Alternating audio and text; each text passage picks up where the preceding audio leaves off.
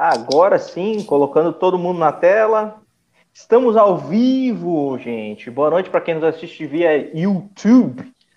Para quem está ao vivo, né, nos assistindo, boa tarde, bom dia, boa noite para quem nos vê ou nos ouve após o dia de hoje. Episódio dia 29, hoje dia 20 de dezembro, semana do Natal, por isso que o Jonas está com o gorro e eu estou com a árvore de Natal aqui, ó. Cenário diferente para mim. Se você está no YouTube, deixa o like, se inscreve, ativa o sininho, compartilha com os amigos. Se você está no Spotify, segue nossa playlist aí e manda para os amigos de vocês também quer apoiar o Holder, entre em contato com a gente via Instagram, arroba seja um holder.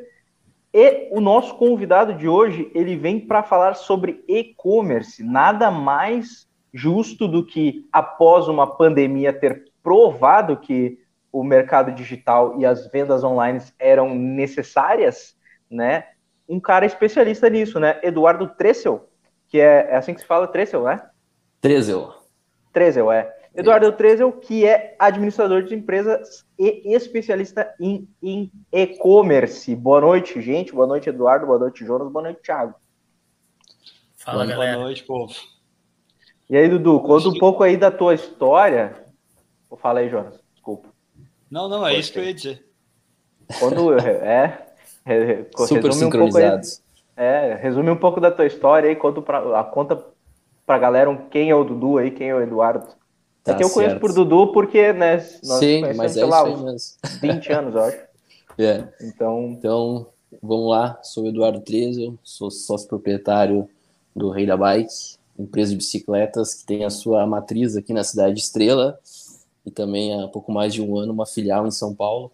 Depois eu conto um pouco mais sobre essa filial de São Paulo, é isso me ajuda a me lembrar depois. Uh, sou graduado em administração de empresas e com, com foco em e-commerce aí uma, uma tendência, algo que vem muito forte aí nos, nos, nos últimos anos. Que massa. Uh, Dudu, Cara, eu, eu acho que... fala aí, João. Tá, tá, ah, tá se atravessando. Quebrando, né, o Jonas tá ansioso para variar hoje, ele tá ansioso. Deixa fala, ele eu, eu, não, eu não participei do último talk, eu consegui participar, então agora eu tô ansioso, cara. Então fala, fala pra nós. não, uh, Dudu, que nem nós comentamos, eu te conheço também há, há mais tempo já. Eu acho interessante tu, tu falar, né, que tu vem de uma empresa que é familiar, né? E só que tu não começou trabalhando, não sei se tu começou trabalhando nela ou não, mas eu sei que tu trabalhou não, antes não. em outras empresas. Exato. É, co como é que foi essa questão de trabalhar em outras empresas? Já foi premeditado porque tu queria pegar uma experiência diferente ou Sim. tu achava que não era o teu caminho primeiro na empresa familiar? Conta um pouquinho dessa, dessa questão. Vamos lá, então. Então, uh, após a formatura do ensino médio, logo ingressei na, na universidade, né? Uh, tentei de início trabalhar uh, na empresa da família, mas enfim, meus pais não foram muito, acho que não levavam muita fé em mim, né? não queria, não... enfim, vai estudar, passei... garoto, primeiro vai estudar. é, então. E, empresa familiar é isso aí, eu também passei é, por isso. É complicado, mas enfim, tive uma experiência, numa, primeiramente, numa outra empresa, no estágio, né, através da Univates. Eu trabalhei no setor financeiro, meio turno, meio turno no setor de expedição. Fiquei uns meio ano só lá. E a minha maior experiência uh, depois disso foi na, foi na Brasilat, que é uma indústria na cidade de Estrela, né? Mas sim, uma empresa grande, com organograma, uh, com, com filiais, com departamentos, né? E com certeza me ajudou muito, trouxe uma bagagem grande, conheci muitas pessoas, foi, foi, foi bem importante na minha, com a minha experiência, me, me agregou muito conteúdo aí nos trabalho em torno de seis, sete anos onde eu, que eu trabalhei na Brasilat, é isso aí. E aí, e aí essa, o que que fez com que tu saísse de lá para então voltar para a empresa da, da família em si? Vamos lá, então. Foi mais ou menos quando eu tinha uns seis anos, né, de Brasilat. Já tinha atingido alguns objetivos mas uh, chegou um ponto de decisão, né? Eu tive que eu, eu almejava outros cargos, obviamente, mas dentro de uma empresa você precisa respeitar processo, você precisa respeitar outras pessoas que estão na sua frente, nem tudo é de acordo com o que você quer. Né? Então eu mais ou menos conversei com algumas pessoas, fiz algumas projeções. O meu próximo passo dentro dessa indústria demoraria em torno de cinco anos. E foi aí que eu tomei a decisão, onde eh, naquele momento eu achei que eu não tinha mais cinco anos, né? Não, ah, não deveria esperar cinco anos mais para tentar algo melhor. foi aí então que eu tomei a decisão de sair da empresa e de fato retornar à empresa da, da, da família, né? Retornar ao Rei da Bike com uma cabeça já um pouco mais diferente, né? Já, já, tá, já estava formado, com mais experiência, e foi aí então que eu comecei a, a implementar algumas ideias. Primeiramente, eu não queria sugar da empresa, não, não queria fazer mais do mesmo. Então, procurei alguns serviços, alguns produtos alternativos, mas o, o foco mesmo era no, era no e-commerce, eu já tinha essa ideia, né? E foi mais ou menos isso aí que me levou até, a, até o Rei da Bike. E como é que foi a aceitação, assim, dessas, dessas uh, sugestões aí, novas uh, processos, que uh, nem sempre é fácil, né, nesse, nesse conflito que vai gerando entre gerações, ainda numa cidade aqui um pouco menor, que nem Estrela, já tem uma tradição num, de, num determinado negócio, né, como é que foi a aceitação das sugestões que tu veio a trazer aí para a empresa? Na verdade, não foi através de resultado, né? porque era uma empresa. Hoje a gente tem 30 anos a empresa, na época tinha em torno de 25, né? Então, uma cultura já muito bem definida, com dois, três funcionários bem antigos.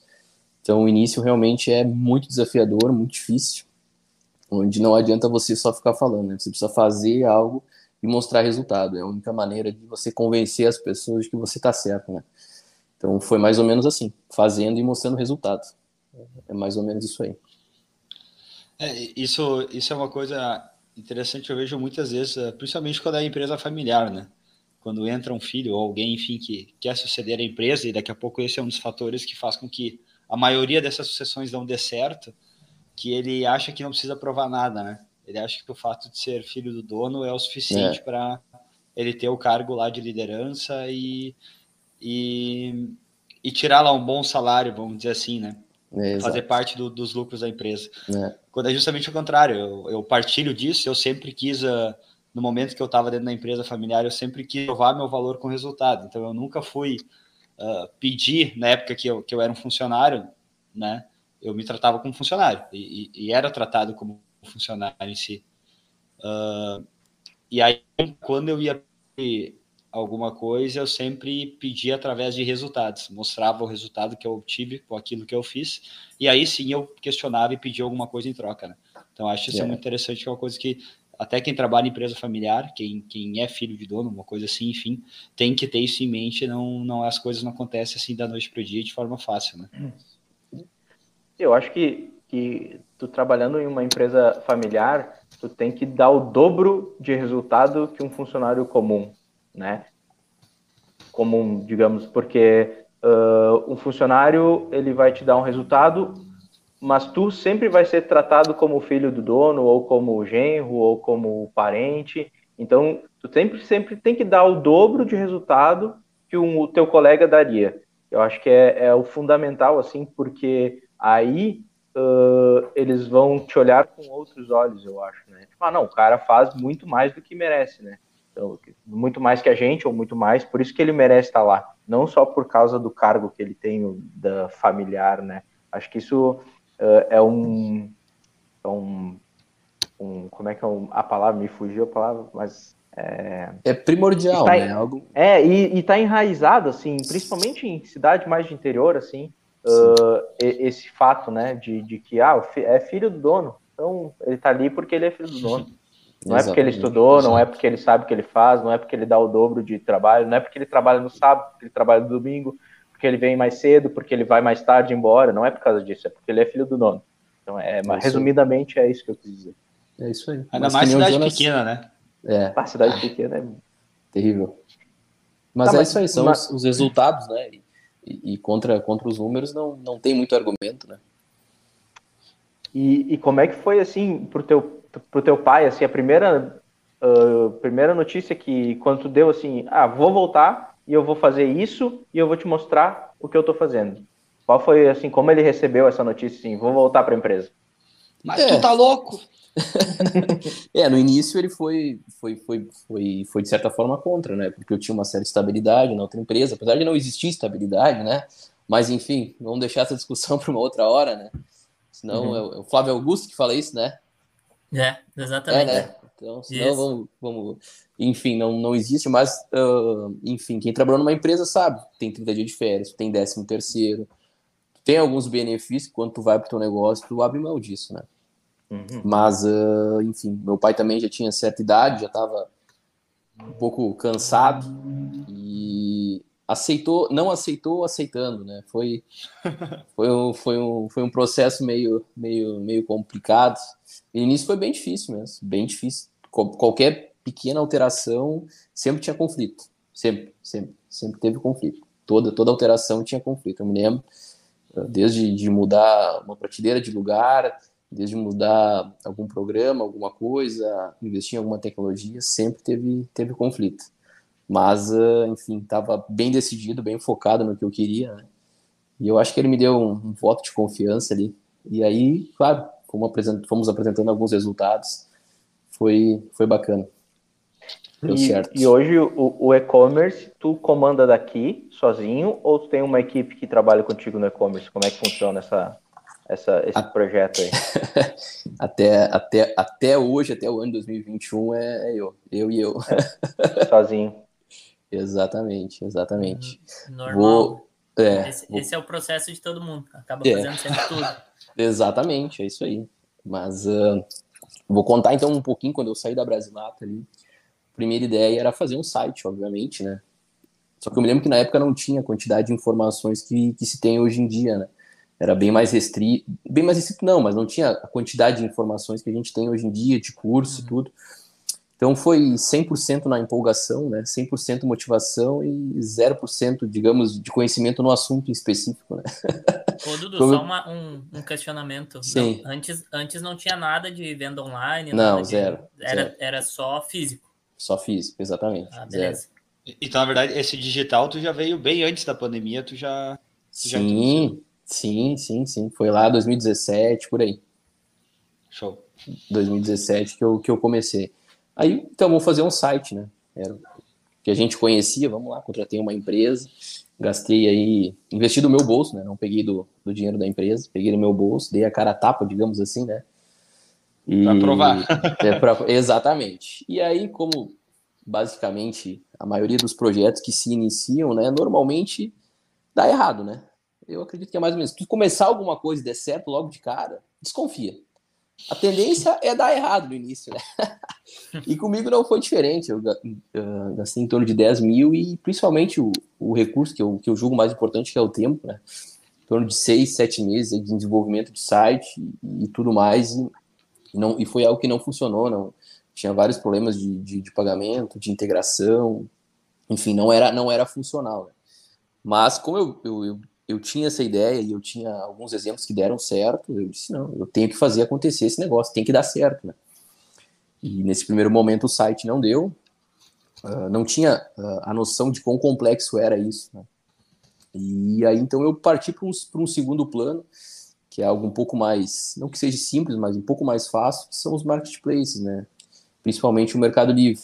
Então foi ali onde eu dei a, onde eu dei a entrada, quatro, cinco anos atrás, mais ou menos, e foi ali que eu tive então os primeiros resultados que me deu, me deu, digamos, um pouco de, de, de bagagem assim para mim seguir adiante.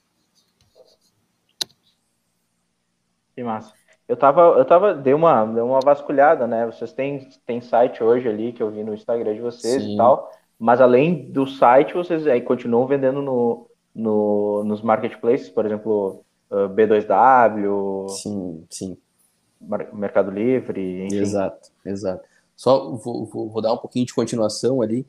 Uhum. Aí quando eu consegui me acertar no Mercado Livre, comecei a ter três, quatro vendas por semana, começou a ter venda todo dia, 10, 15, 20, 30 vendas por, por, por dia. E aí eu caí em outro problema, né? De novo, uh, que eu não tinha os meus estoques integrados. Eu tinha minha loja física e tinha o Mercado Livre, no caso, e isso não era integrado. Então eu vendia na loja física, não dava baixa no Mercado Livre e da outra maneira também. Então aconteceu que eu fazia algumas vendas e não tinha mais produto em estoque. Aí a reputação do vendedor vai caindo, né? vai caindo Sim. e puf, vazou as vendas de novo. Aí eu pensei, pô, de novo, não deu certo, né? Mas eu tinha sentido o gostinho já, eu já tinha tido algum resultado, eu tinha tido um faturamento e eu, não, eu quero mais disso, né? Descobri algumas coisas e eu quero mais disso. Isso aí já era 2018, mais ou menos.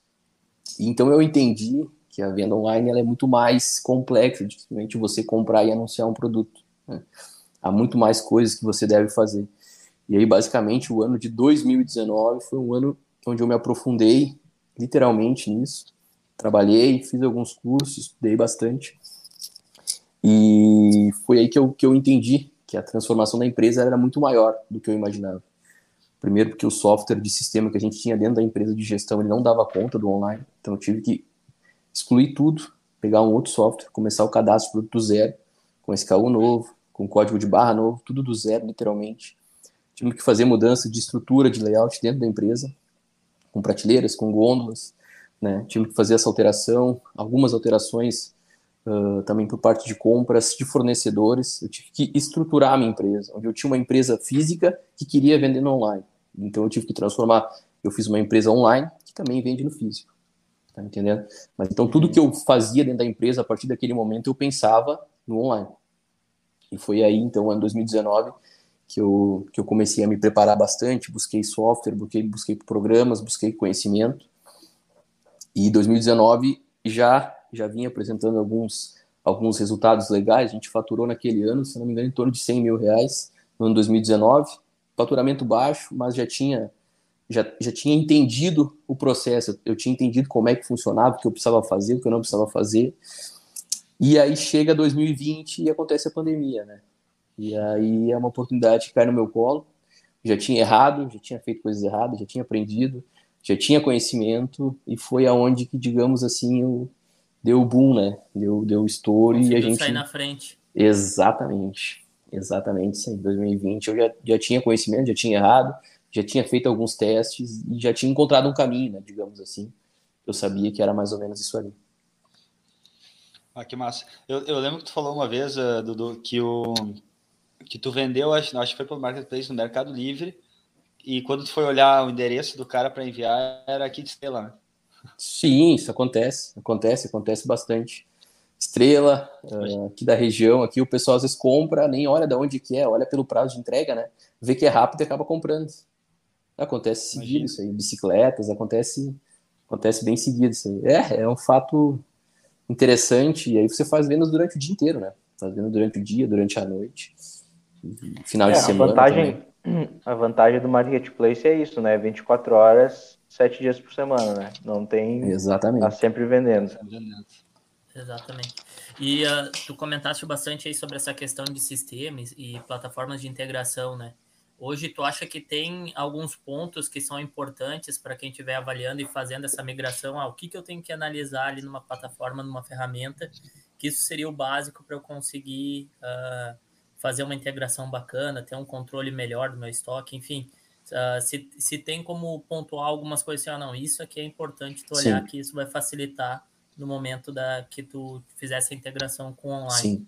É, o primeiro é o, é o software, ou ERP, depende como é que o pessoal chama, que você tem da empresa, que você faz para gestão de estoque, você faz as suas, suas vendas, seja frente, seja frente de caixa, seja os pedidos que você faz. Esse é o, eu, eu diria que tem três pilares fundamentais, um deles seria, esse, seria esse, o software que você vai ter na sua loja. No momento que você fizer uma venda na loja física, ela automaticamente ela tem que dar baixa no estoque em todos os marketplaces. Né? Tem que estar tá tudo sincronizado, tem que estar tá tudo integrado. Isso aí é algo fundamental. É algo que eu, que eu aprendi na, na errei, aprendi na pele mesmo e entendi. Então, uh, hoje tem dois, três softwares no mercado e, e o bacana é que eles são custos. Eu me lembro que o software que a gente tinha na empresa, que funcionava só para loja física, custava em torno de 150 reais mensais, né? E esse outro, então que eu, que eu a gente acabou fechando depois, ele era, atendia todo o mercado online, era muito bacana e custava metade do preço. Então, nem sempre, nem sempre é, é muito caro, tá entendendo? E sim, o software de, de, integração, de estoque, de gestão é algo é algo é que, muito importante, muito importante mesmo. É que quem tem empresa com muito produto cadastrado no estoque sabe a missão que é tu trocar de software. É. Então, normalmente, quando tu tem um software de gestão que ele te atende, Tipo assim, dificilmente tu vai trocar, a não ser que seja alguma coisa muito absurda, né? E nesse teu caso ali era uma coisa muito absurda, porque tu precisava de um software que Sim. fizesse essa ligação web Exato. físico, né? E eu não te atendia. Então, pá, ter que cadastrar todos os produtos de novo, É uma missão. É, é, É uma é, missão. é. Tu, tu- tu sabe quantos produtos tu tem mais ou menos, Dudu? Cadastrados? Hoje, hoje tá em torno de mil. Mil produtos. Claro, tem, Mil produtos. é, tem algumas variações, né? Mas fecha em torno de mil produtos. Cara, é, é missão. Eu troquei esses tempos, troquei de software lá na firma. Meu chapéu. É absurdo, cara. É, Tu tem quantos produtos cadastrados, Jonas? Em torno de 3.500, mais ou menos. Mas tu também tem aquela pecinha do não sei o que, do modelo É, tal, do é sei o muita que, né? coisinha pequena, né? É, É, muita é, coisinha é. pequena que eu tenho. E aí, ah, e aí cada pecinha, cada coisinha pequena é um, um código É um produto diferente. né? novo. É um produto novo. E aí vira um, ah, uma bola de neve, né? Na real, tu pega um produto só, daqui a pouco e várias variações dele, enfim, várias aplicações diferentes de um produto só. Vira E, uma. e como, agora eu tava, tava viajando aqui, né? Eu fiquei pensando assim, como foi a tua reação do quando tu vendeu a primeira vez, assim, a primeira venda que tu fez online? Eu me lembro até hoje. Como é que foi, assim? Tipo, Eu ah, me lembro até hoje. Eu tava, Caiu no carrinho, Foi num domingo, foi num domingo de meio-dia. Eu tava. Nós tinha, nós tava, nós tinha um pedal, uma prova que nós estávamos fazendo e foi, a gente tava almoçando, era depois da prova, eu tava com o celular e vi a notificação do Mercado Livre. É, eu me lembro até hoje tu- o produto, assim, me lembro Aí tudo. tu, aí tu pagou o churrasco. e tu lembra, e tu lembra qual produto mim era, o valor, o valor, Sim, eu me assim, lembro, era um, mais ou menos? Não era nem bicicleta, era um suporte de, de, de manutenção de bicicleta. Um suporte mais para uma parte de quem é mecânico, quem quer fazer limpeza de bicicleta, tem de botar, tem um suporte assim, de manutenção que a gente chama, né? Se eu não me Uhum. engano, na época era em torno de 300 reais. Era um ticket médio baixo, assim, não era nada muito Baixo, alto, aham. mas É, porque Mas, tem eh, umas bicicletas, né, de 30 mil reais, assim, né? Eu- que- e tu já vendeu alguma bicicleta de 30 mil pelo, pelo Marketplace? Então, aí nós vamos entrar num, num outro assunto, mas ah, já que, tu, que tu, tu abriu aí, vamos lá então. Ah, o Marketplace, um pouco mais tecnicamente, tá? O Marketplace te cobra uma comissão alta para te vender. Uhum. Então, nem todos os produtos tu vai conseguir vender ali. Essa é a verdade, tá? Bicicleta é um produto com uma margem mais apertada. Então, eu não vendo no Marketplace, eu vendo no meu e-commerce próprio, certo? Sim, no No meu e-commerce, sim, já vendi bicicletas de 23, 24 mil reais. Sim, já fiz essas vendas. Deve ser uma alegria quando bate na, na notificação, assim, né? É, Porque, é, querendo olha, ou não, meu, é, o- é o preço de- de um carro, né? sim, ainda mais Então- depois de, de alguns processos, porque eh, você pensa uma pessoa fazer uma compra desse valor, né? A, aprovação do crédito ela não é feita na hora, né? Então você precisa ter um sistema antifraude, você precisa ter ah, ferramentas ali que, que dão, que passam segurança para o cliente e para ti também, né? Porque tem a Sim. questão de fraude que hoje em dia acontece bastante. Então ah, tem tem várias várias várias coisas aí que deixam ainda mais feliz ainda, porque quem vende assim sabe o quão, quão é difícil chegar num patamar Sim. de vender algo um produto desse com ticket tão alto, né? Então é qua- E quanto tempo levou? Tu comentou que tu começou ali a, a querer fazer o site, que deu errado em 2017, né? uhum. Quanto tempo foi de tu começar a tomar a decisão, não, vou abrir um e-commerce para a empresa, dar esses bandos de coisa errada que deu até, até tu fazer tua primeira venda? Quanto tempo levou mais ou menos esse processo aí? A primeira venda foi em 2018 ainda. Eu tive, eu fiz algumas vendas no Mercado Livre ali. O problema é que Mas ah, elas começaram a começou a crescer e aí eu não tinha integração, eu não tinha nada ainda, tá entendendo? E aí Bom caiu de né? novo. Exatamente, mas foi em 2018 as minhas, minhas, minhas primeiras vendas, foi ali que eu que eu comecei. Porque daí tu, tu passa resta- um tempo fa- ah, fazendo, né? Tu passa um tempo tentando, tentando, tentando, não dando certo, certo. Aí dá certo, aí tu te, vamos dizer, dá aquela relaxada, deu certo. Isso, é isso Aí aí. dá errado de novo. Tá errado de novo. Frustra de É, novo. é. É só Mas, pra, ah, só pra gente aprender que empreender não é fácil. né? É mais ou menos isso aí. Aí então E- chegando aí 2020, então é a pandemia, né? Ah, não tinha, não tinha estratégia, não, tinha nada, mas ou de ou previsão do que eu queria vender ou não queria vender. Mas eu estava um pouco mais tranquilo porque eu tinha encontrado um caminho, eu tinha encontrado um método, tinha um método, eu tinha encontrado software que funcionava. né? Aí eu me lembro que acho que foi março, a gente fechou a loja durante muito tempo, né? Duas, três semanas. Foi um ano bem, bem atípico assim e, e o que acabou ah, garantindo emprego até de alguns funcionários justamente foi o e-commerce. Né? A gente teve em 2020 já um faturamento maior de e-commerce do que na loja física, né? Então uh, foi, foi, foi, foi bem, bem interessante. 2020 para a loja física foi muito ruim, né? A gente teve que fechar vários, várias semanas e então Depois foi, atendia foi, um por vez, né? É, é. Bem, bem complexo, bem, bem complicado. Mas eu me lembro que aí 2020 já a gente já chegou, já faturou quase 500 mil em vendas online. O número já saímos de 100, fomos para 500 em 2020 e só não vendemos mais porque eu, eu não imaginava, não tinha, não tinha estrutura, faltou muitos produtos também, né? Foi, foi um período de muita falta de mercadoria e também não tinha, é, não tinha noção. Até então eu vendia em 2019 ainda eu, eu, eu fui para uma outra plataforma de e-commerce, né? Comecei a estudar uma outra coisa, não queria ficar refém só dos, dos marketplaces. Já tinha um outro projeto em andamento, mas 2020 ainda o maior, o maior faturamento foi dos marketplaces, mas eu já tinha, já caminhava com outra plataforma de e-commerce também própria, porque eu sabia que eu ia precisar mais cedo ou mais tarde. Mas 2020 realmente foi um ano bem, bem desafiador, bem complexo, mas que já trouxe, já trouxe resultados, resultados bacanas. Mas e como é que foi o crescimento aí do mercado, né? A gente que, que é de fora, a gente percebeu que teve um aumento gigante aí, né? Sim, sim. Na, na é. questão da, da procura de, de bicicleta, dos grupos de, de pedal aí, né? Então, toda claro. essa parte aí, né? Então. O, uh... meu, o meu ramo também foi um ramo que cresceu é. bastante durante a pandemia. Então a gente.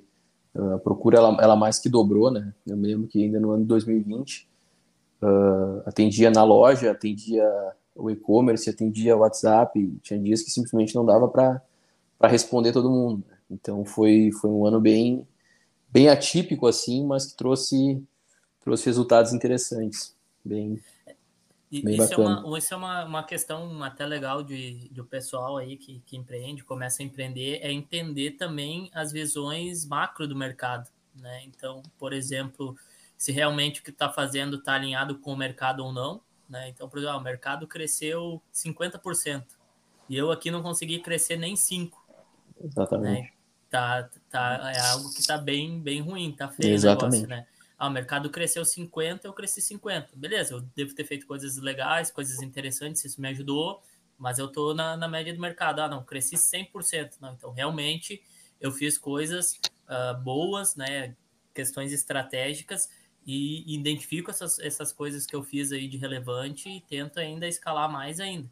Exatamente. Então, às vezes, não é a gente só olhar os dados da própria empresa, isso é muito importante, mas a gente também tem uma visão de fora do mercado para entender se a gente está alinhado ou não. Né? Então, ou ao contrário, daqui a um pouco o mercado caiu 50% e eu cresci 5%, então tô, tô bem também. Exatamente. Então é, é, é importante a gente ter os dados do mercado para entender se, se as nossas estratégias elas estão indo da, da maneira correta também. Exatamente. Não, é mais ou menos isso aí sim. E, e aí, falando um pouco mais de, de 2020, foi ali que abriu uma oportunidade para mim. Vocês devem conhecer, talvez já deve ter feito alguma compra no Mercado Livre que tem a entrega full, que é um raiozinho assim, tem um logozinho, uhum, sabe? Sim, sim. Isso aí nada mais é produtos que já estão no estoque do Mercado Livre. Então, abriu oportunidade, foi no último trimestre de 2020, para mim abrir uma, a gente tem que abrir uma empresa dentro uh, do, do, dos pavilhões do Mercado Livre, né, com inscrição estadual, com CNPJ. Então gente, eu acabei fazendo isso e cada 7, 15 dias, dependendo do, do volume de vendas, eu seleciono os produtos, 200, 300 produtos, envio para lá numa caixa só e não preciso fazer mais nada. Eles cuidam de toda a parte de, de expedição, de nota fiscal, de entrega, tudo feito por eles sem nenhum custo para mim, no caso, né? E foi aí que me ajudou muito. Ele disse que a gente fez 50, 60 vendas num dia, né? Então, uh, tudo, tudo direto por lá, né? Então, isso é uma coisa que me ajudou e, bastante, bem, bem bacana. E esse estoque fica em São Paulo, isso, né? Exatamente, São Paulo, é, sai e do centro do, do país. Eu tinha visto um tempo atrás uma notícia que o Mercado Livre queria criar CDs de distribuição assim em mais regiões do, do país. Essa Sim. proposta ainda está de pé deles? Tá, eu não sei se tu tá. tem esse, esse contato com uh, eles, se eles te mandam A princípio, Minas, é para sair. Uhum. Tem uma no Nordeste, não me engano, é na Bahia. E eles queriam vir para o Rio Grande do Sul, né? Mas é. nosso estado aí é campeão né? em expulsar empresas, né? Nunca vi. Enfim, Sim. foram para Santa Catarina. Fazer um CD em Santa Catarina. Ah, mas mesmo assim, né? Tendo aqui perto, é bem mais perto do que São Paulo, né? digamos, né? Santa Catarina. Mas para mim São Paulo é interessante, porque Sim, para ti com certeza, né? do país, né? Sim, Sim exatamente. com certeza, né? Esse custo ele fica ele fica condicionado à venda ou, ou como é que funciona? Ah, tem um percentual maior por daí estar tá utilizando dentro de uma da, de uma loja dentro do próprio Mercado Livre? Não, muda não. alguma coisa? Como é não, é que... não. Não tem custo. Pro... Na verdade, a partir de agora faz uns três meses, eles começaram a cobrar uma tarifa se o teu produto ficar muito tempo lá e tu não vende ele. Eles cobram tipo um aluguel. Mas é algo irrisório, assim, depois de dois, três meses, né? Mas custo, custo não tem nenhum. Nenhum. É algo bem, bem interessante. Mesmo. É a mesma taxa normal de se tu tivesse estoque aqui na, na região. Exatamente, exatamente. Na verdade, o frete até diminui um pouco. O custo do frete, né? Diminui em torno de dois reais aí por unidade. Bom, o, o, Mercado Livre é um absurdo, né, cara? Tem o, o, Charles Wicks, né, que é um investidor, que ele sempre fala que o Mercado Livre está em todo lugar, né? E realmente, tu vai para tu vai dar uma volta em, claro, centros maiores, né? Em Porto Alegre, mas acho que em 15 minutos tu vê 10 carros do Mercado Livre passar na frente, né? É Os caras estão voando de um jeito absurdo, né? Aí tu pega uma baita empresa, Latina, né? É, e aí tendo a oportunidade de, de vir para o Rio Grande do Sul, para o estado, para abrir aqui um, um, um centro né, de distribuição, aí o Estado expulsa uma empresa desse tamanho. Expulsa não, né? Mas enfim, como se não aceitasse uma não empresa facilita. desse tamanho. Não facilita a coisa. É, é, absurdo, né, cara? É absurdo. Exatamente. A, a burocracia lembro... do Brasil já é complicada e no nosso estado segue a mesma linha, né? Eu lembro Exato. a minha primeira compra no Mercado Livre. Foi, acho que foi em 2006, por aí, eu comprei um MP3 player no Mercado Livre. Foi a minha primeira compra. Pra tu ver. Olha, agora eu me lembrei, tipo assim, eu lembrava disso, Nossa. mas agora eu me lembrei o ano e onde é que eu tava. Tipo assim, ah, eu, trabalhava em tal lugar, né? Em 2006 não trabalhava ainda, mas eu trabalhava com a minha mãe, né, na, na loja dela. E aí eu ficava lá nos computadores olhando coisas no Mercado Livre. Olha só, que viagem. É. Uma vaga se, memória. Se em 2006 pegasse esse dinheiro e comprasse ação no Mercado Livre, hoje tu ia estar. Tá... ah! Com certeza, né? Se em, 2000 e, se em 2017, quando eu ouvi falar a primeira vez de Bitcoin, tivesse posto 500 reais lá, eu também tava. também já tava, né? Mas aqui, ó, o, o, o, futuro do pretérito é irrelevante, né, na nossa vida. É. Você não interessa, é. né? Importa só daqui para frente. Dá. Importa só daqui para frente. Mas conta para mim aí, uh, uh, Dudu, como é que foi, uh, assim, os, os, os piores erros que teve e os melhores acertos, digamos assim, né? Ah, errei, isso aqui foi, assim, depois que eu pensei, nossa, por que que eu fiz isso? Sabe, tipo assim, errar numas coisas uh, tolas, digamos assim, né? Sim, sim. Uh, Cara, teve alguma vez? Eu, eu ficou ou, marcado. Ou, um, ou uns acertos absurdos, assim, nossa, eu vou fazer tal coisa e, e isso deu um estouro. É, para quem lida com o produto, o segundo, talvez, pilar mais importante é a compra, né? Saber o que comprar e quando comprar. Então, assim como às vezes tu compra um produto e depois ele só, depois ele, ele, ele baixa de valor, tu de certa forma perdeu dinheiro, às vezes tu compra o produto certo na hora certa, com aquela demanda com um preço muito bom. Então, com certeza esses são os maiores assim nesse, nesse quesito aí, os erros ou os acertos que tu tem, né? Eu me lembro que na metade do ano eu fiz uma compra de, uma, de uma, um modelo de bicicleta, assim, umas 50 bicicletas, né? Que surgiu a oportunidade, eu fiz a compra, e a minha ideia era logo ali já, foi em julho, logo julho, agosto, começar a vender. Eu me lembro que um concorrente muito grande de Santa Catarina também comprou e botou um preço absurdo, assim, a venda, né? muito baixo. E aí, então, é aquele momento que você procura entender, poxa, mas esse cara tá torrando essa bicicleta, ele não vai muito longe com isso, tá entendendo? Uhum. Então, você segura 30, 60 dias, tu sabe que depois desse período a bicicleta vai para o seu preço normal, que ele não vai aguentar isso muito tempo, e aí você entra com o anúncio, aí que você entra com, as, com o seu produto, né? Então, entender esse uhum. time, entender o produto, a sazonalidade, tem tipos de produtos que vendem mais em determinadas épocas de ano, é, é interessante. Isso aí só o só o tempo mesmo que vai, que vai te, te passando essa, esse conhecimento. Tu comentou em anúncios agora. uh, tu faz anúncio em Google Ads, assim, Facebook Ads? Como é que funciona uh, o marketing do, do Rei da Bike? Sim. Vamos lá, então. Eu fiz alguns cursos de, de Google, assim, bem básico, né? Uh, até 2020, então investia muito pouco. Para quem não, não, não tem muita noção, hoje em dia, se tu tem um site da tua loja, é a mesma coisa que tu ter uh, uma loja física num, num bairro muito distante. Poucas pessoas vão passar, pouca visibilidade. Então, se você quer trazer a sua loja para o centro, digamos assim, você precisa anunciar em Google, em Facebook, em Instagram, para você ter mais visibilidade. Então, fiz algumas campanhas de Facebook, Instagram. Uh, não, nessa, nessa parte de anúncio, assim, eu não gosto muito de, de taxar como certo ou errado. Eu acho uhum. que cada negócio tem, tem as suas preferências, cada cliente tem as suas preferências. Mas para mim, Facebook e Instagram não trouxe um retorno tão interessante. Tá? Acredito que talvez para reconhecimento de marca, talvez para lançamento de algum produto onde as pessoas não conheçam, talvez seja interessante. Mas para produtos que já estejam no mercado, que as pessoas já conhecem, o Google acaba sendo a melhor ferramenta. Só vai botar o nome do produto lá e aí você tem que estar ali na primeira página. Basicamente isso. E a gente se investe. Uh, o valor ele varia muito de acordo com a quantidade de, de pessoas que tem anunciando, né? Então, às vezes, num, num, determinado período tem uma, tem uma oferta muito grande de produtos, você vai precisar gastar um pouco mais de dinheiro para aparecer. Em outros tempos vai ter menos, então você uh, restringe um pouco mais. Eu me lembro que eu comecei o ano com 1.500 e cheguei meses e investi 4 mil em Google nesse ano. Então, é, depende, é. depende muito do, da estratégia ali, do como é que como é que estão acontecendo os lances, enfim. É, é que o, o, Google ele é sacana, né? Porque na, nada mais é do que um, um anúncio no Google é um leilão, né? Então, quem paga Exato. mais pelaquela palavra vai vai estar tá antes, né?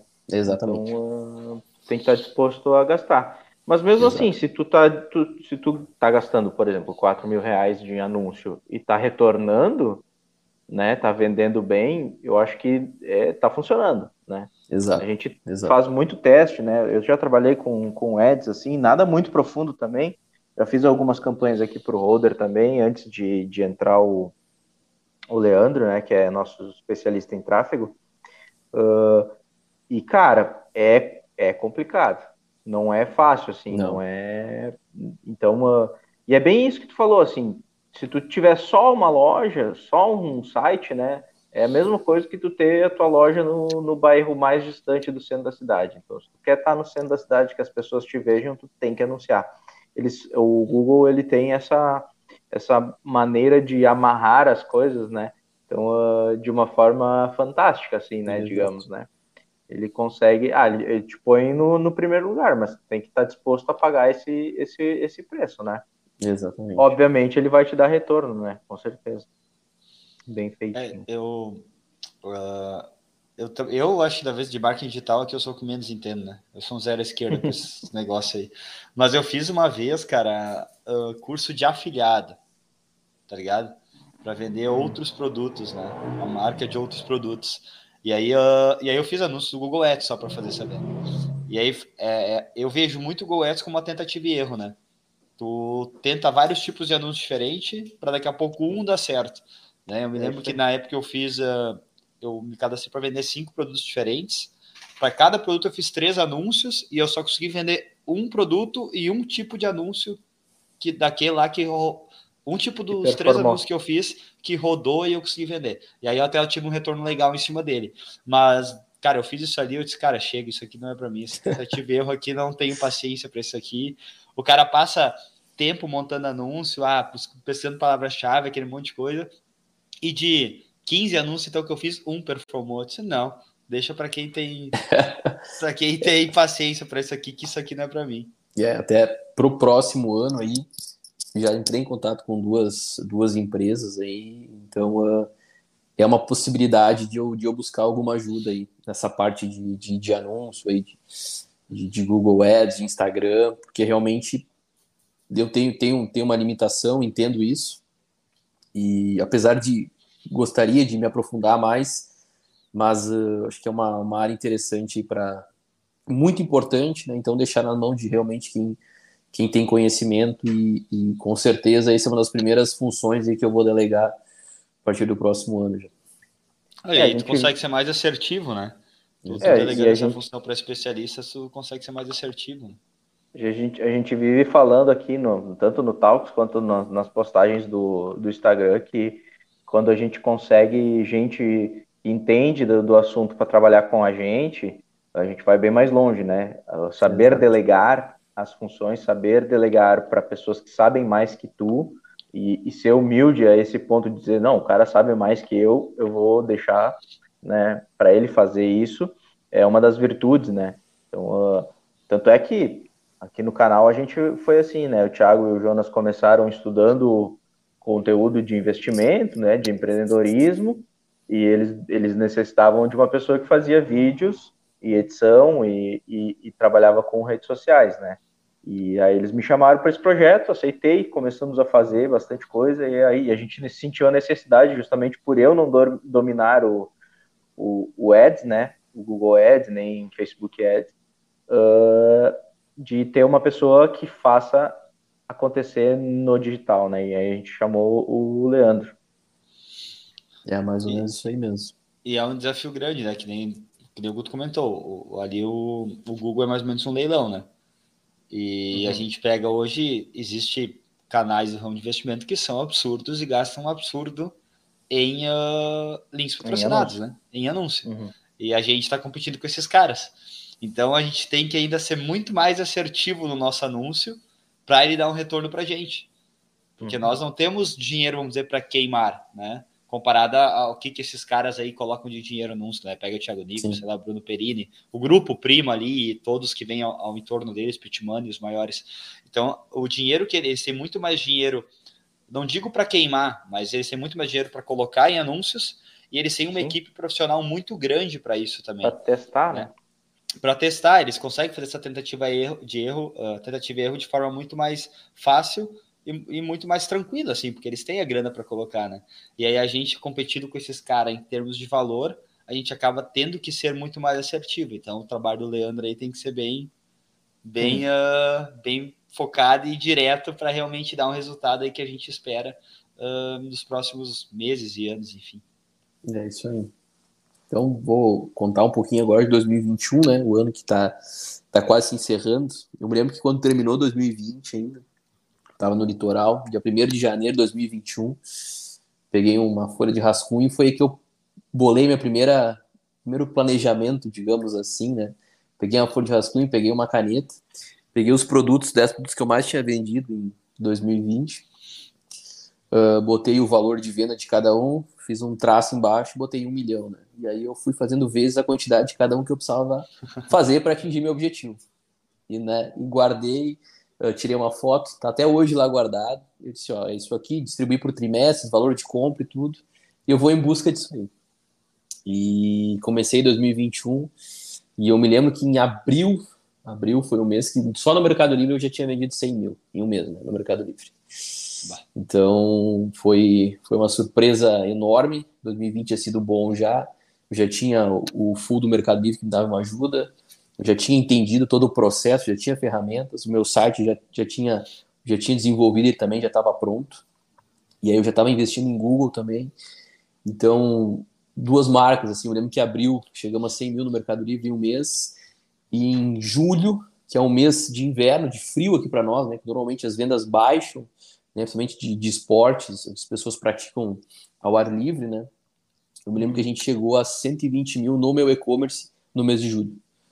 Então, assim, foi, foram valores bem, bem, bem bacanas, assim, uh, nesses, nesses períodos, que, que contribuíram aí para o meu, pro meu rascunho, então, a gente conseguiu planejamento, né, baita planejamento, uhum. Mas acabou, acabou, acabou dando certo, esse ano a gente vai, passou aí a marca de um milhão de faturamento online, bem, bem, bem bacana mesmo, uh, para vocês terem uma ideia, de 2019 a 2021, o número de vendas online também no Brasil dobrou, era menos de 10, agora já está em mais de 20%. Ainda tem um uhum. bastante, bastante número a crescer. Em questão de faturamento, também 2019 foram em torno de 20 bilhões e esse ano agora deve fechar em torno de 80 bilhões, né? Então também foi um crescimento absurdo. Obviamente quem já estava assim que nem eu um pouco preparado conseguiu surfar essa, essa onda. Quem deixou para começar depois vai remar mais, perdendo mais uns anos. Tu tá, vai remar tu tá mais motor, anos. Tu tá de motor e os outros estão de remo. É, é, é, mais ou menos isso aí. Né? Mas quem, o bom... quem esperou a pandemia para daí ir atrás acabou perdendo um pouco o time, né? É, mas o bom do digital, do e-commerce e tal, é que tem espaço para todo mundo. E quem é bom realmente, quem faz bem feito, quem vende produtos bons, quem é honesto, uh, sempre vai vender. Essa é.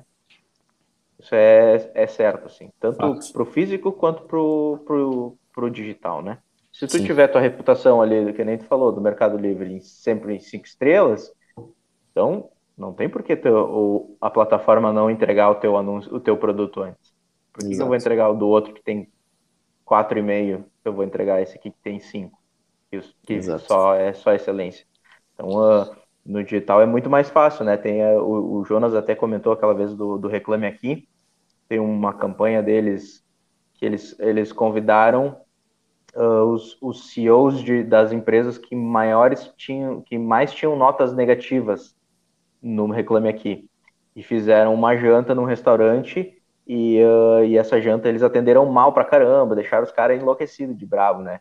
E aí no final eles, eles, eles uh, fazem toda a campanha de que o atendimento é, é primordial para todo mundo, né? É, é bem legal aí. Eles, eles dão uma carta com o número de reclamações que a empresa deles tem no Reclame Aqui. Então, é absurdo. Para quem está nos assistindo, procurar ideia um YouTube aí, procurar, reclame aqui, eu acho que é jantar, jantar indigesto, alguma coisa assim. É, se, se botar é... campanha do Reclame Aqui, já deve ser o mais visto, porque... Tá eu tenho uma, é bem... tenho uma historinha do Reclame Aqui até para contar, de um cliente meu que comprou um produto, enfim, ele vinha com determinada especificação e a gente revende, né? E ele comprou o produto e um certo equipamento desse produto não deixou ele deixou a desejar, né? E ele fez muitas reclamações. E aí, às vezes, a oportunidade que tu tem, né? Depende do jeito que tu enxerga, como tu vai lidar Depende com a situação. Exatamente. Se tu vai bater de frente com o cliente ou se tu vai tentar solucionar o problema dele. E foi aí que eu uh, entrei em contato com a FAP, consegui uma peça de posição até superior para ele, enviei para ele, e aí ele foi lá e dá uma avaliação boa para a loja, dá uma avaliação boa para a marca, então, é, é muito, muitas vezes é, depende de como você olha para a situação, né? Nem sempre é um problema, é, muitas vezes é uma oportunidade de você melhorar e, e atingir números, e, e enfim, de, de, reclame aqui, tudo satisfatórios, né? Exato. É Cara, é, isso, o, isso uma das coisas... Tu, que tu falou, né? falar, é o jeito que tu, que tu dá o foco para a situação. Tu pode focar no problema e ficar batendo a cabeça ali em relação a isso e contestando, ou tu foca na solução os problemas eles vão acontecer, a gente só tem que resolver sempre Exato. da melhor forma possível depois. Né? Então, Exatamente. Acho que é, é, acho que é isso. O, o, sempre é importante essa questão. Nem sempre o cliente vai ter razão, você tem que entender isso também, contornar, mas quando os problemas acontecem, a gente tem que focar na solução e não, e não no problema em si. Senão a gente acaba gerando outro problema, né? A gente não pode uh, resolver um problema criando outro. Então, uh, Acho que isso, é, isso até é uma da, das frases que tem, né? Que sabedoria é resolver um problema sem criar outro. Não me lembro de quem Já é. Já vem, Gris. Que... Tranquilo. Tranquilo. Luísa tá chamando. então, uh, não sei se a, se a pergunta do Jonas ia ir de encontro a isso, tá? Mas depois a gente pode comentar também. Veio falando aí um pouco das retrospectivas do ano.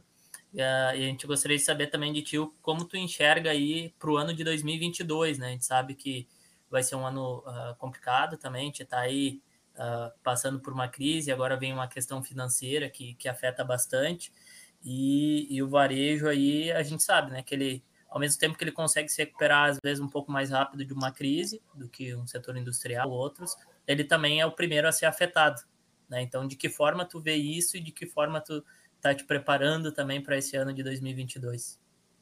Queria fazer uma pergunta, Jonas, perguntar alguma coisa? Não, não, depois eu falo. Tá. Toca ficha. Uh, vamos lá, então. Tá vamos puxar, puxar um pouco mais para o lado de economia. Aí, né? uh, minha opinião particular, acho que política econômica, macroeconômica no Brasil, de certa forma, é raro. Né? é simples de você ver, um ano e pouco atrás a taxa de juros era 2%, agora já, de repente, ano que vem vai passar de 10%. É, é, qualquer leigo sabe que tem coisa errada, né? É, é absurdo isso. Na minha opinião particular, erraram, há um ano e pouco atrás, quando botaram a taxa de 2%. O custo do dinheiro naquela época não era esse. Obviamente, tinha muito mais pessoas precisando de dinheiro do que pessoas dispostas a emprestar. Logo, o custo do dinheiro tem que ser mais alto. Né? Óbvio, o governo baixou lá embaixo a taxa, enfim, errou. Era óbvio que ia vir a inflação com isso. Nós já tínhamos escassez de produto, nós já tínhamos alta do dólar, e o governo vai lá e bota ainda a taxa de juros lá embaixo. Então a inflação era algo certo que ia acontecer. Agora a inflação bateu aí, tentaram aumentar a taxa de juros para conter a inflação. Na minha opinião, a curto prazo não vai surtir o efeito, surtir o efeito porque a nossa inflação ainda ela depende de outros fatores, falta alguns insumos, né? Então isso afeta. 2022, por ser um ano político também, sempre é um ano mais conturbado, com eleições. Então é um ano um tanto quanto confuso, né? A gente tem algumas, algumas estratégias adotadas, tem alguns posicionamentos, uh, mas graças aos últimos anos a gente conseguiu fazer um caixa bacana, a gente conseguiu se estruturar bem, para caso aconteça algum ano, alguma, alguma queda, alguma coisa, a empresa está tá sólida, está firme. Acredito, último, os últimos meses do varejo tem apresentado já baixa, né? Tem apresentado uma baixa. O último trimestre uh, já foi um pouco abaixo, os últimos 60 dias tem recuado um pouco. E ano que vem é um ano, ano eleitoral, ano de, de uma taxa de juros alta, vai limitar um pouco o acesso ao crédito, né? Então, uma taxa alta limita o crédito, as pessoas com talvez com um pouco menos de dinheiro, teoricamente, né, o crédito mais alto, dificuldade de conseguir dinheiro. Então é um ano, um ano um pouquinho conturbado aí, eu enxergo, um pouco confuso ainda. Mas falando especificamente de, de comércio eletrônico aí, a gente tem, tem algumas tendências em uh, algumas empresas abrir um pouco as fronteiras nacionais, começar a vender para a América Latina, né? O Mercado Livre já deu um passo em relação a isso, já estão nesse processo. E eu enxergo também uh, algumas transportadoras, já tem uma transportadora que eu trabalho, que fechou o contrato com a FedEx, né, uma transportadora nacional, fez o contrato com a FedEx. Então, tem alguns, alguns passos, alguns posicionamentos que indicam uma abertura do comércio nacional nos próximos anos, né, que aí aumenta bastante a, a, as vendas, enfim, atinge outros clientes, né, mas especificamente em 2022 podem, de repente, falar melhor do que eu, acho um ano conturbado, né? É um ano conturbado aí que, que a gente deve enfrentar. É, partido da, mais ou menos da, do, do que que tu comentou, né? Então, baixar a taxa de juros a 2% foi um erro absurdo, porque uma taxa tão baixa faz com que quem não precise de crédito tome crédito também, né? Então, não é uma coisa que não, não deu acesso apenas... Não tem não tem muito. É, ele não, não deu acesso apenas às pessoas que precisavam do dinheiro, ele deu acesso a pessoas que não precisavam, porque a taxa estava muito baixa. No momento que dá acesso a pessoas que não precisam e todos começam a pegar esse dinheiro, normalmente. Ó, quem voltou aí. quem voltou? Presença ilustre. Não. Normalmente, é. a gente sabe que a gente vive num país onde quem tem dinheiro faz dinheiro. Então, no momento que essas pessoas que tinham dinheiro já, essa taxa caiu muito, elas simplesmente pegaram porque era muito barato. E obviamente acaba injetando muito dinheiro na economia, um dinheiro que não precisava ser injetado por essas pessoas, porque elas pegaram o dinheiro justamente muitas vezes até só para deixar guardado ou em outros rendimentos, justamente porque não precisavam deles naquele momento. E aí quando o governo começou a limitar então por instituição, né, a quantidade de valor a ser a ser liberado pelo Pronamp, por exemplo, Obviamente, as pessoas que, te, que pegavam esse dinheiro já eram pessoas que tinham. Porque o banco lá vai liberar para quem o dinheiro?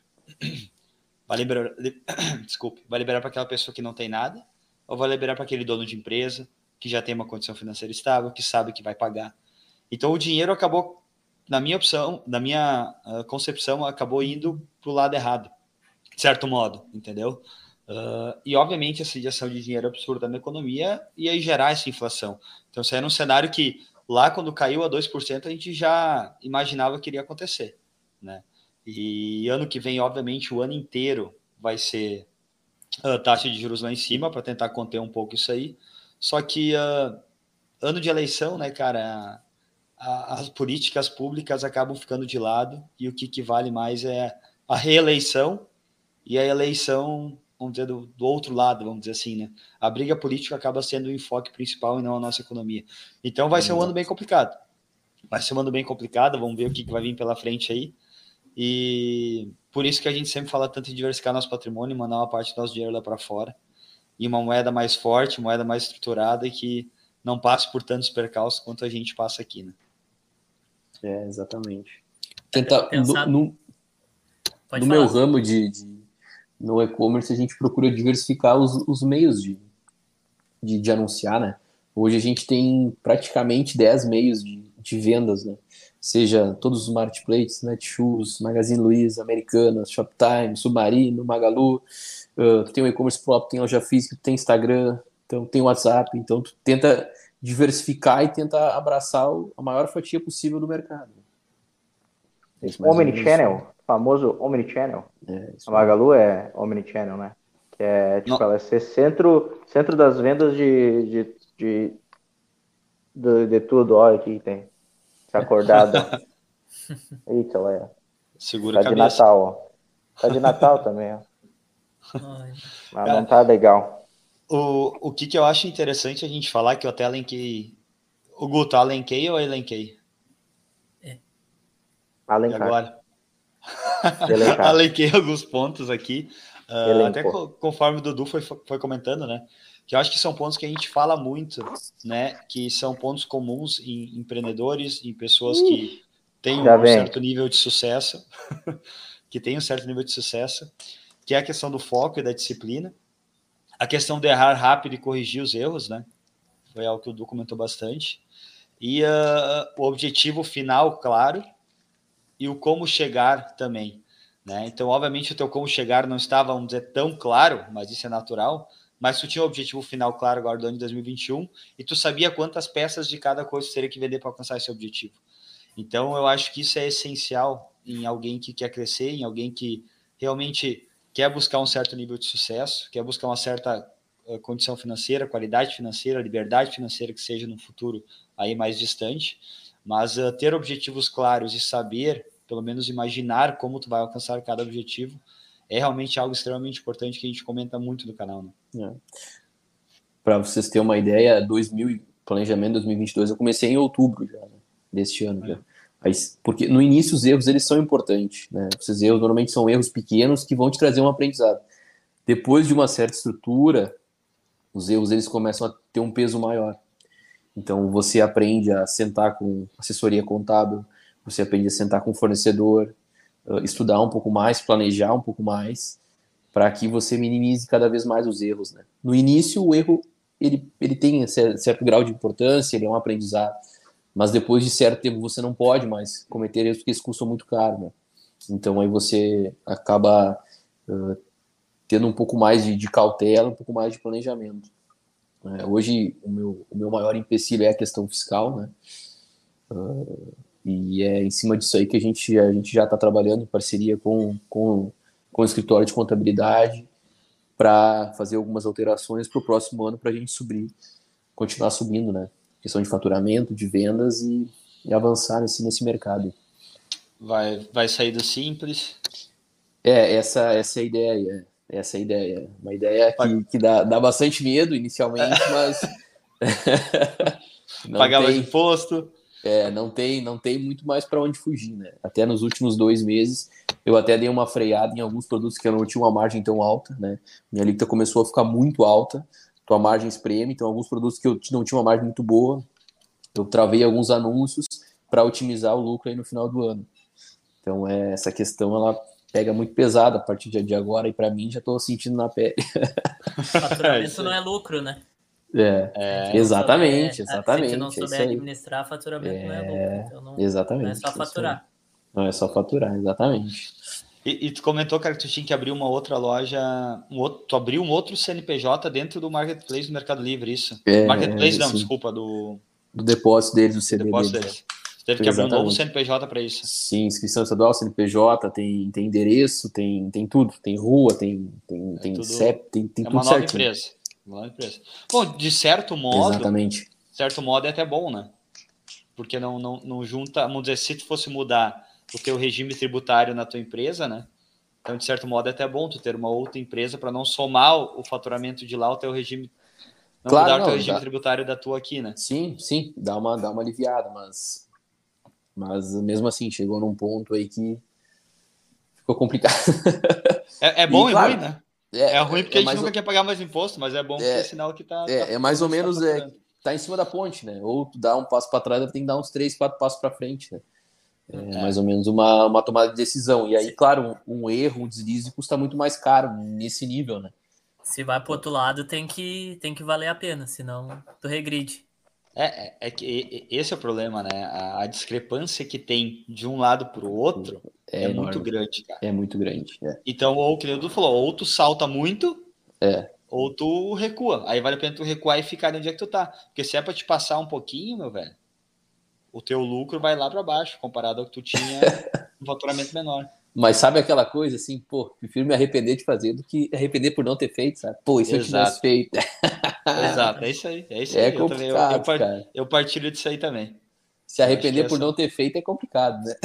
É, é, ah, é foda porque tu nunca vai saber o resultado, né? Exatamente. Mas é, e o Brasil é, é muito complexo nessa questão tributária, é, que é, é basicamente se você conseguir estruturar muito bem isso e planejar muito bem a questão tributária fiscal, é um ponto chave. É um ponto chave nessa, nessa alteração. Né? É, Porque daí tem, você consegue, uh, certas, certa forma, alguns benefícios fiscais, tem crédito de, de, de, CM, né? Tem toda essa, essa questão aí fiscal, que se estiver bem alinhado, é interessante, é bem interessante. Ó, Guto, queria botar um zoom na tua cara? É. Não, é que deu uma queda aqui na minha internet e aí. Aí abriu a câmera do, do Note, ó. Ah, então tá bom. Dudu, não sei se tu, cara, tu, tu lê bastante, lê livro, não lê, como é que... Uh, há uns, até uns dois, três anos atrás, gostava muito de ler economia, né? Gostava muito de ler, tem uns meia dúzia de livros do Mises aí, economia austríaca, né? Então... Uh, economia austríaca? Claro, não conhece, cara? É, ele, ele, ele eu, eu é nunca li do. Ele é amigo do, do Perini. Perini estuda bastante. Capaz, cara. Nunca leu. Você juro? Nunca li Mises. Nossa! Cara, o cara é. Eu, eu gosto muito. Gosto muito. Eu já ia te pedir uma, eu ia te pedir uma indicação já de livro ou de autor. Então já tá cara, aí, já fica. Gosto, registrado. gosto muito da, do Mises. Mas uh, agora nesse ano tenho partido um pouquinho alguns livros do Nassim Taleb, né? Tem até uns aqui na minha frente, Arriscando a Própria Pele, o Cisne Negro, o Antifrágil. Uh, li também agora o último leitura, que a última leitura, o Essencialismo, né? Então, uh, acho, é. E antes disso Taleb tinha é lido. É excelente. Antes tinha lido. vendeu tudo, que nem o, o Jonas pegou e ah. fez uma. O que foi? Não foi esse que tu comentou esse tempo que tu fez uma limpa quando leu do, do essencialismo, né? Não foi? Ah, sim, fiz uma limpa aqui, cara.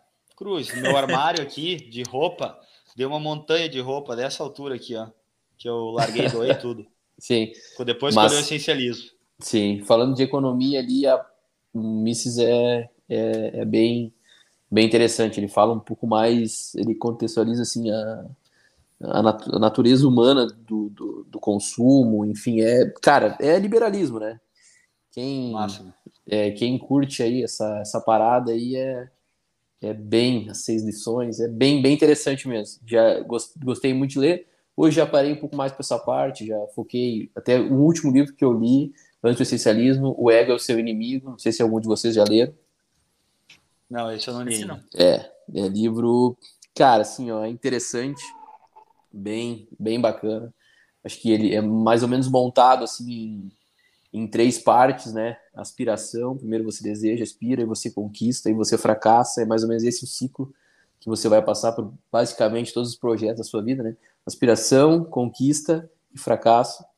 E ele traz inúmeros exemplos, né, de, de pessoas ao longo da história aí, que, contando exemplos muito interessantes. Acho que, acho que vale vale, vale a pena aí para a gente sempre ficar com o pezinho no chão, entender. E quando acontecer esse ciclo, você saber passar por cada um ponto, entender cada, cada ponto. E sempre que você atingir o sucesso, não se deixar levar por outras coisas, né? Uh, e, e, caso venha o fracasso, caso venha uma derrota, você consiga sair dele o mais rápido possível e fazer o ciclo de novo. Então, o ego é o seu inimigo, é uma leitura bem, bem bacana também. O ego é seu inimigo. É isso aí. Vai para cara, eu tenho uma lista aqui de livro para comprar. Eu, eu, leio uns três livros por mês, mas eu, leio, eu leio bastante.